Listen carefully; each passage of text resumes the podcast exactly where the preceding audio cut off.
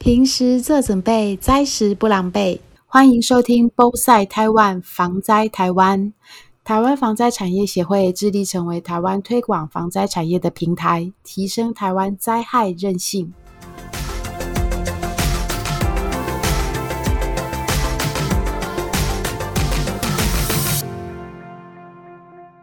各位听众朋友，大家好！今天我们很高兴邀请到高知县台湾联络办事处的总联络人欧元运总经理。那请呃欧总经理跟我们打个招呼。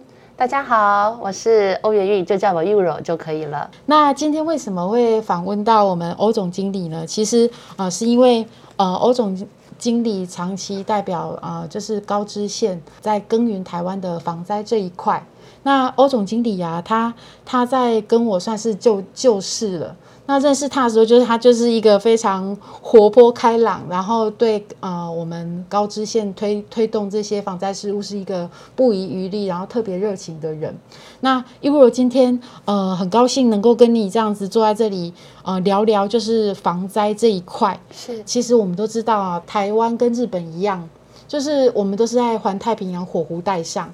都会有地震嘛？对，会有呃土石流，对，会有风灾、水灾这些，几乎甚至日本更严重是三一一的这个海啸。海啸，对我们台湾跟日本有相同的灾害性质。是的。那呃，我我想请问，为什么高知县呢？他会特别想要去琢磨推动呃防灾这一块？他们是有什么样的因素驱动他们去预做准备？高知县，我们先讲一下它的地理位置啊。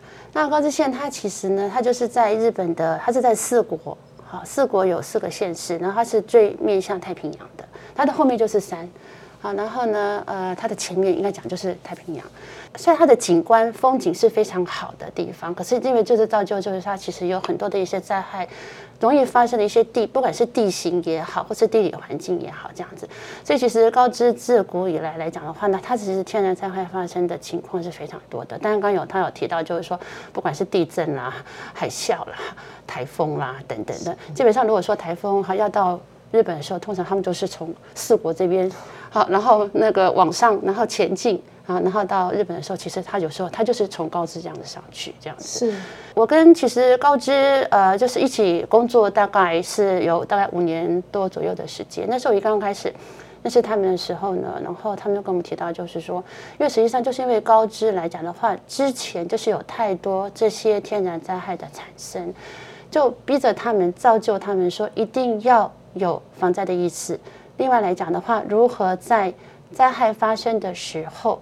可以，呃，保命，嗯哼，对不对？是。那要在保命的状况之下来看的话，一定要有很多事前的一些的准备，所以那就造就他们在这个产业的部分来讲的话，就自然而然的就衍生出来的这个防灾产业。对，呃，因为他们。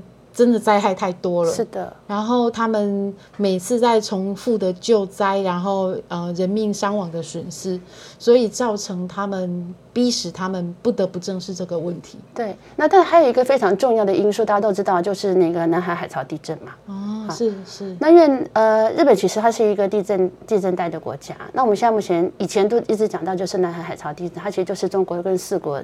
中国跟四国这个 area 这边的哈的那个地震，那最近来讲不是有常提到的，就是叫首都直下地震嘛？是是，好，那应该来讲那个就是一都三县嘛，一都三县讲应该如果我没有记错，应该就是东京都，然后呢就是神奈川县、埼玉县，还有千叶县，所以其实面临对日本来讲，它其实是有两个有两个不同不同形态的呃地震。地震会发生。那至于说那个南海海潮地震的部分来看的话，我觉得，我觉得，嗯，日本哈在防灾的这个地方来看的话，我觉得跟我们台湾有一个非常大的呃不一样的地方，就是说他们其实呢都还蛮透明的。好，那因为他们会觉得就是说呢，首先你要知道。事实，然后呢，才可以知道怎么去预防，去做一些准备嘛。那而且这个南海海潮地震来讲的话，我们大家都，我记得那时候在二零一五年的时候，他们就讲讲说，大概在未来的三十年之内，有百分之七十的可能性会发生。然后呢，这个地震呢，应该是有有没有七级吧？好，那然后呢，呃，海浪来讲，海啸最高的那个高度呢是三十四点四公尺。那什么地方会发生呢？其实就是高知县的黑草町。那然后呢？当这个南海海潮这海啸地震发海潮这个地震发生之后引发的海啸来讲的话，就有可能会再延伸到静冈县那一带，就会造成富士山火山爆发。好，那所以呢，这些很多的资讯来讲的话都非常的透明。所以呢，就是有这些透明的资讯的情况之下来讲的话，更造就他们说应该要做一些事情的准备。所以我想说，这个这个意识、这个想法的部分来讲，我觉得是跟我们台湾，我自己个人觉得是有蛮大不同的地方的。嗯，是。这个我我自己作为地球科学老师啊，我我为什么会投入防灾产业？其实有一块原因就是，我发现我们的教教育方式啊，太着重于知识的堆的堆积这样子。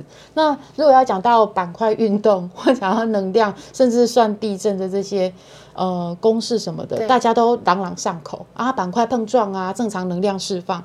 可是地震发生了，是你该怎么保护自己？对你该怎么就地避难这一块完全空白。我自己在教书的时候就发现地震了，然后学生就是大家面面相觑，然后没有人去做任何保护自己。哎，可是我小的时候不是会叫不要躲在桌子底下吗？我们的防灾教育啊，在这耕耘这十几年来，现在高中底下是其实都做的还不错，是趴眼稳，就是从幼稚园哦，然后到那个国国中可能还可以，但是到高中以上，我认为其实。这一块是比较比较可能青春期，或者是这一块比较我们大人也比较少，我认为是一个防灾缺口。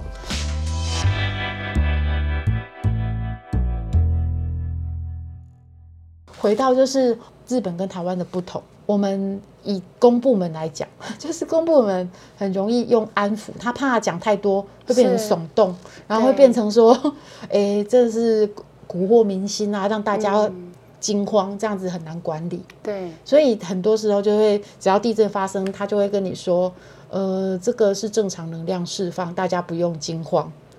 前几年最早是围观地震嘛，二月六号，对，在农历年前，对，然后隔了几年后的花莲地震，那一次的地震是非常密集的，我不晓得你有没有印象，它就是一直地震，一直地震，而且规模都蛮大的。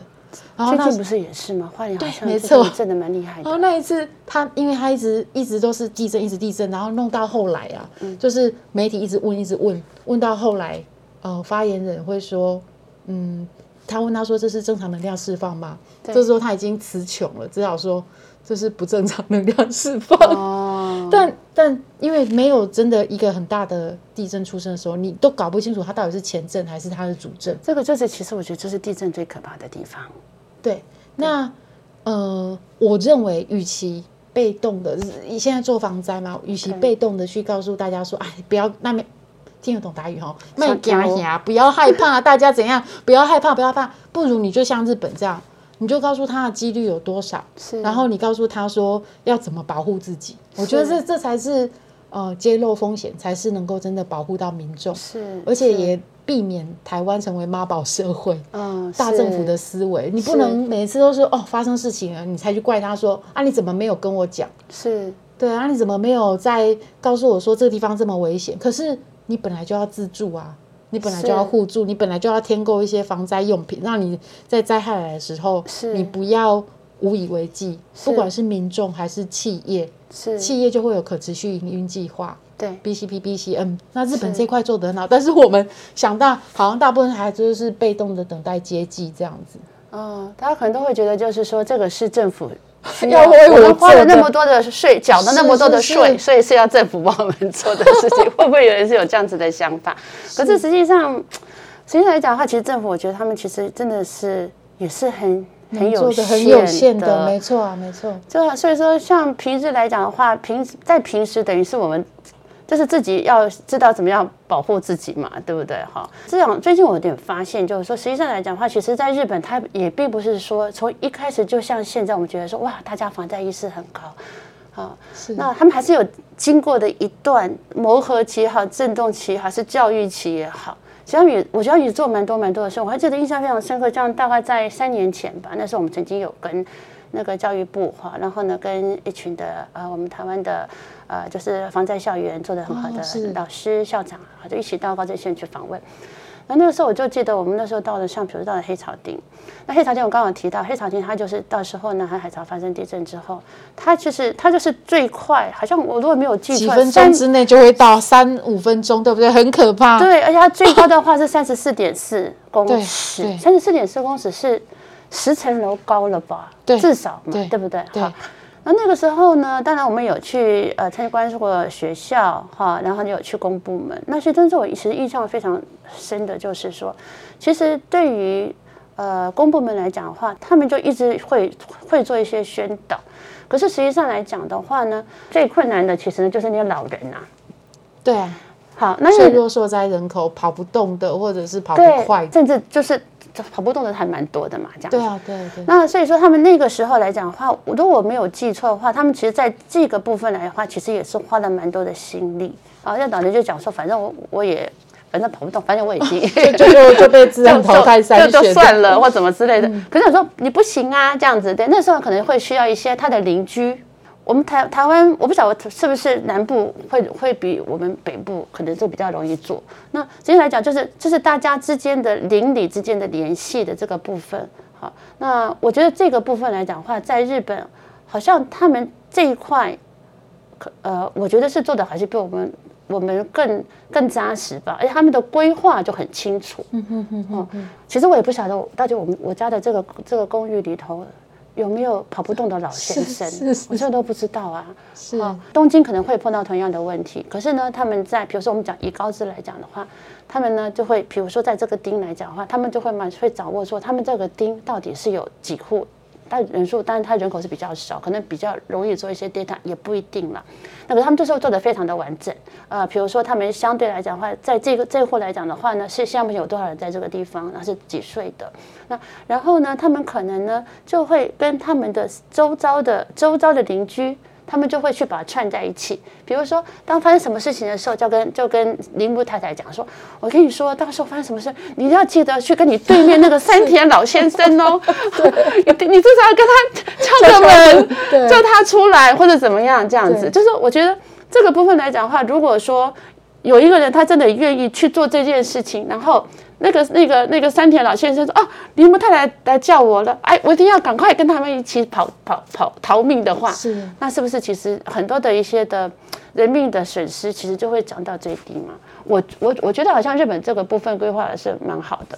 好，那那当然他们还是要有一些设备啦。有些觉得就是说，反正我也跑不动，对不对？他那还是要跑得比我还快啊！对 啊对啊，我跑的也是被吞没啊，这样子。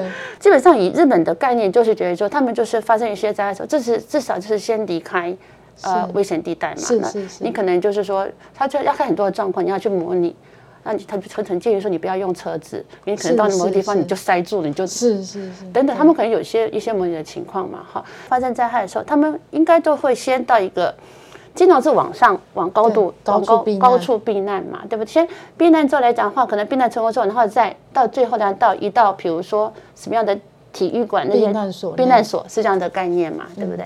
可是你如果说你那个避难的那个高度都跑太太远的话，太也跑不到啊，对对对，所以呢，我觉得他们，所以他们就以以高知来看的话呢，就是因为他们知道，他们万一发生什么事情的时候，其实要很让大家很快的可以去逃到高的地方去，所以他们他们就会规划说，比如说在这个钉当中来看的话，在多远的多远的一个距离之内，他们就必须要有一个避难塔。我还对对对记得啊，那时候我们去参观一个避难塔的时候啊，那是在一个学校旁边。然后呢，然后呢，但那个避难塔很高。然后呢，那些那些学生呢，就为了鼓励，就是那个他们的那个当地的那个爷爷奶奶，是不要半途而废，尽量往上爬。他就会讲说，他会写说高度说，再再往上爬一点，我们就可以到上。他就写一些哦，话去鼓励的楼都。会写一个，我记得好像有的画，我记得对对好像是有还有画图，对对那这个就是一种，就是那种小孩，就是地区地区来讲，大家共生共同的那种那种概念嘛。对，那可能或许真的那个老太太已经爬不上去了，然后看到放弃了，对，就说哦，对哦，我要赶快爬上去，不然的话就看不到我的孙子了，有可能，对不对？那可能就促进他就是往上爬。所以我觉得其实像这个部分来讲的话，这个应该是叫做互助，对不对？对，自助我觉得是互助，对，自助跟互助。互助，所以我觉得基本上自助跟互助这一块，他没有办法自助的时候，他们我觉得有时候可能用互助的概念，可以去把一些自助不够的地方去把它补足。是是，对，所以我觉得说这个是我去高知的时候看到，觉得就是说，特别是像这样高龄少子化、老人很多的地方情况来讲的话，他们还是要面临啊，就是说，呃，不可以放弃任何一条生命，都是很宝贵的嘛，对不对？那该怎么做？所以他们其实我觉得是做的蛮好的示范。你你刚才提到的那个老太太，我也真的是印象蛮深刻，因为我记得他们当时的呃三一这件事情算是一个转类点，就是让他们整个防灾的这个思维就是是大更更要进嘛。是因为我记得我读那个日日本的灾害历史的时候是，最早在那个东京大地震，然后因为那时候好像是中午的时间，是所以那时候因为那时候他们都是木造房屋，然后吹煮，就到变成一片火海。是那导致日本后来的那个都市规划啊，就是道路变得比较宽，然后房屋要呃防炎，就是耐耐火烧这样子。是那呃，它的那个水源啊、卫生管线的配置也重新都是拉好。但是到了阪神地震，日本呃，因为是零好像是清晨六点，一九九五年，是很多人是在睡梦中，梦然后被建筑物倒塌压死的。所以它是建筑物的那个要求，建筑要求耐震的那个还要更更往上加。是那日本就是一直这样子进程，到了三一之后，他们甚至就是包括你刚才提到的南海海潮大地震，是因为我做科学研究，那时候啊，我当研究生的时候，我就听过高知。我去高知的时候，不是为了防灾，是为了那一艘研究船，就是地球是号，是全世界最大的海洋研究船。是那那艘船它，我记得它的母港好像就在高知。是那它的那个五万多吨，它就是为了去调查这个南海海潮的那那里的地壳，然后去能够希望呃了解它的科学成因，然后遏遏制灾害。是那在他们国内的国土的这个规划里面啊，我就觉得很不一样。你刚才提描述的刚刚那个老太太，在最早他们。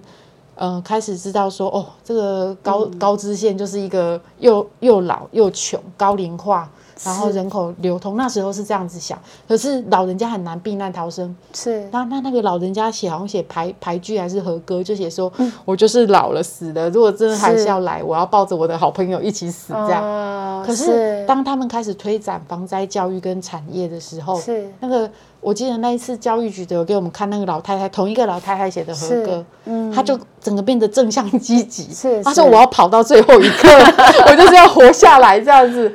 所以那时候我感受就是，嗯。其实我们讲防教育，去把这个观念植入，好像是感觉是一个缓慢的进程，可是却是最深远，然后能够让人家真的彻底去改变想法。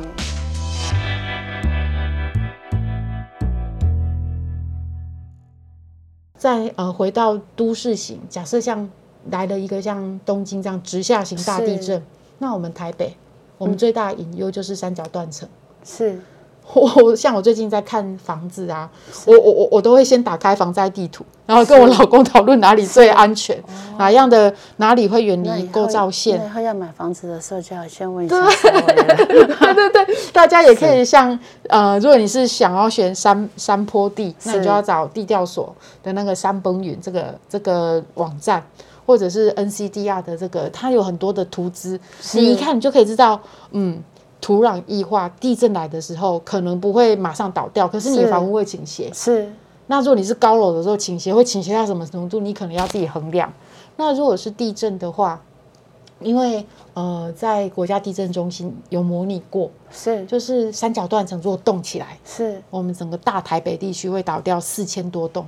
是哇，这个这个这件事情啊，虽然呃在地质记录里面三角断层它可能过去五十万年或这个是人类里面很难想象的一个时间长度，可是它造成的灾害却是那么的巨大。是而且台北就是一个盆地嘛，所以它地下水面很高。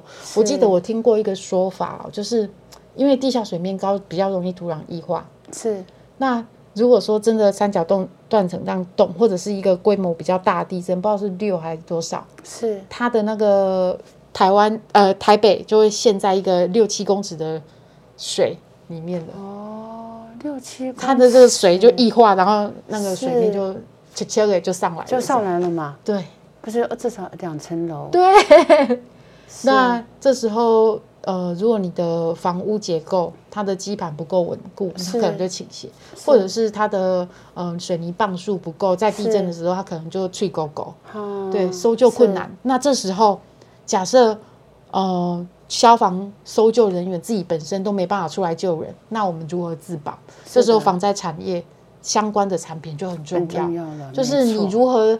有没有足够的食物、水？假设你的房屋没有怎样，但是你就是没有水，你还是会饿死、渴死、饿死。然后如果说你的房屋呃是老旧的，九二一之前盖的那种建物，那他我我我就看过搜救队给我们看的那个影片，他就说那个他们去救的时候，那个房屋啊，那个水泥因为不够，它整个甩下去就是整个变成一片碎，所以要是要。救也很难救，可是很碎也很难救，因为全部都是石块，是哦，然后更难更难搜救，救出来几乎都没有什么，嗯，对啊，那这时候如果有一个避难空间，是，也许，如果是房屋倾倒，那他说一个避难衣柜。那你躲在里面，是不是可以等到救援的时候，它里面有简单的水，你就可以活下来？这就是防灾产业是需要存在的理由。是是，我觉得高知县做的非常的棒，因为在二零一五年那时候，我看到高知县经过设计的封面，我不晓得，因为听众朋友可能没有办法看到我们现在在展示的，但是呃，大家可以上网去搜寻高知县的防灾手册。对，他们在二零一五年推出日本，然后陆续有英文，到后来甚至有中文化，对不对？对，没错。然后他们的里面呢，是哦，就是每年都是让人家非常的惊艳。就是他甚至到今年去年开始吧，对，他有一些情境的演示，是，就是它不是不仅是前面的备灾，然后还有灾害发生后的逃生应变，以及灾后复原的，是是。然后我那时候打开的时候，我就很喜欢这个概念，就是情境。我觉得灾害最缺乏的就是情境的想象，是你到底是白天发生还是夜晚？是下雨天吗？还是呃，现在疫情大家要戴口罩？是。那他高知县就把那个你可能在河边的住宅区，是可能会需要抽水马达或者是隧道混凝土的挡土墙的这种这这样子的一个情境展示出来。那另外一种呢，就是在夜晚你要逃到高处避难的时候，它路边的那个荧光贴条或者是求救的那个布幕是。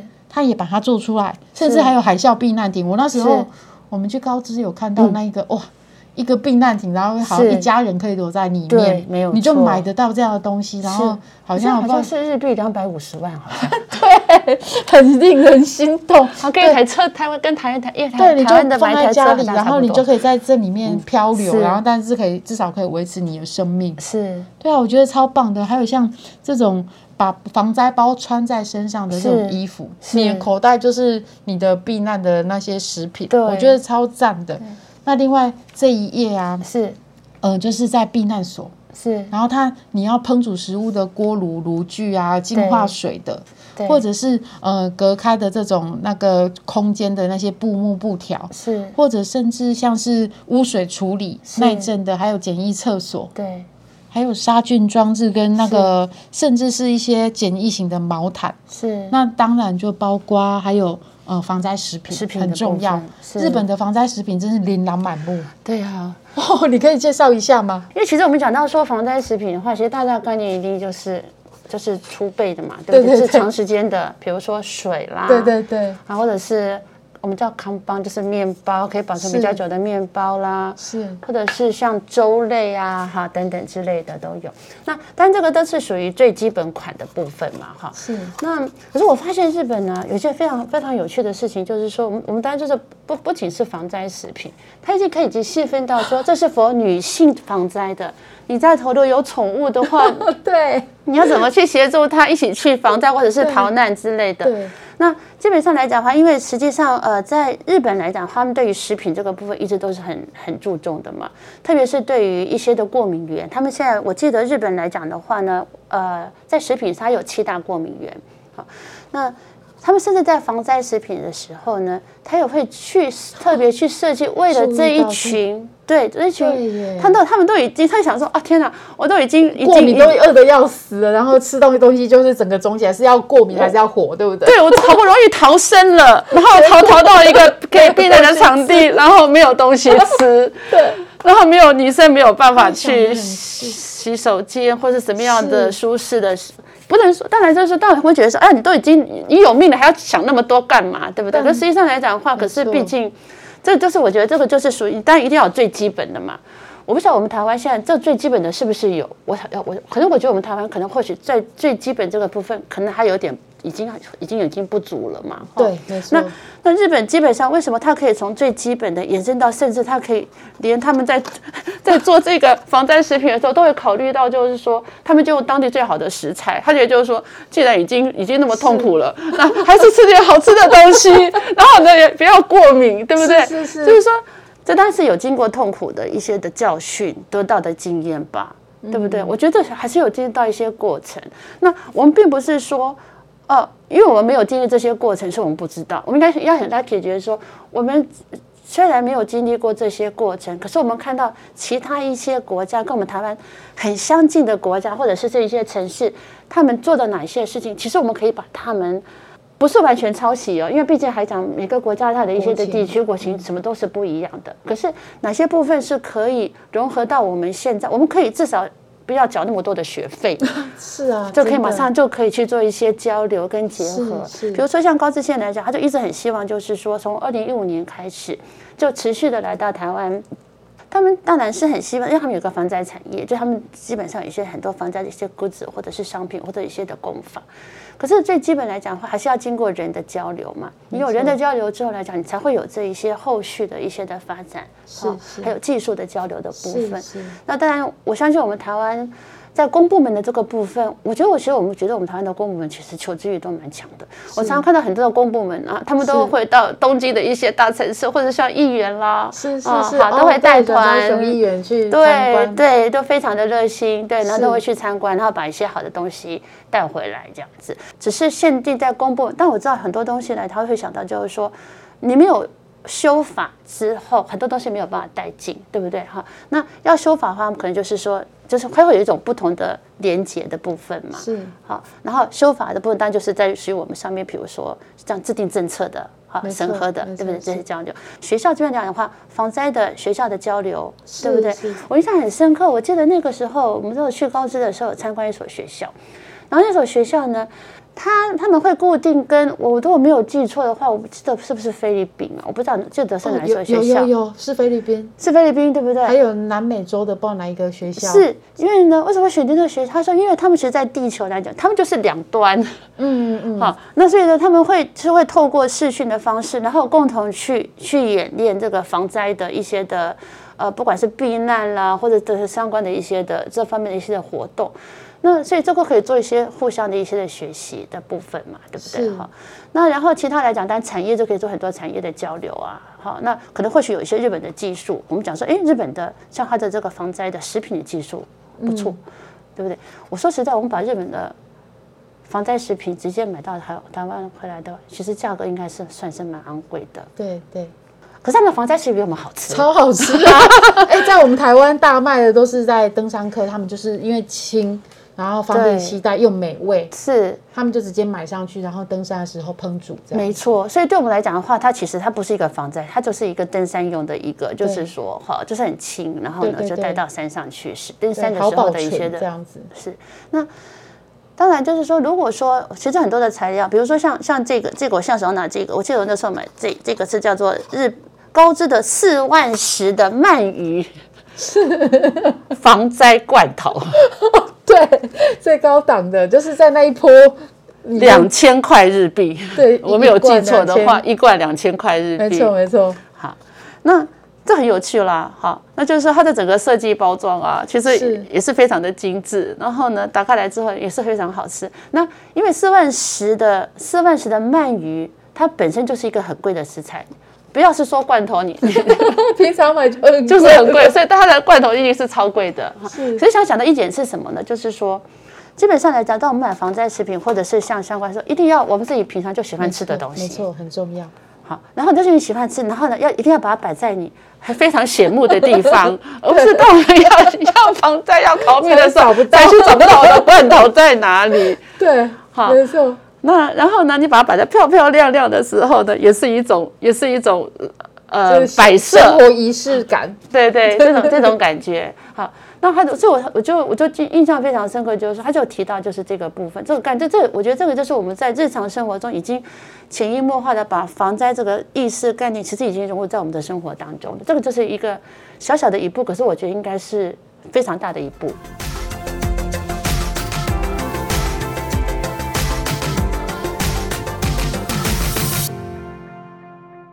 感谢您的收听，我们会不定期推出防灾台湾 Podcast，平时做准备，灾时不狼狈。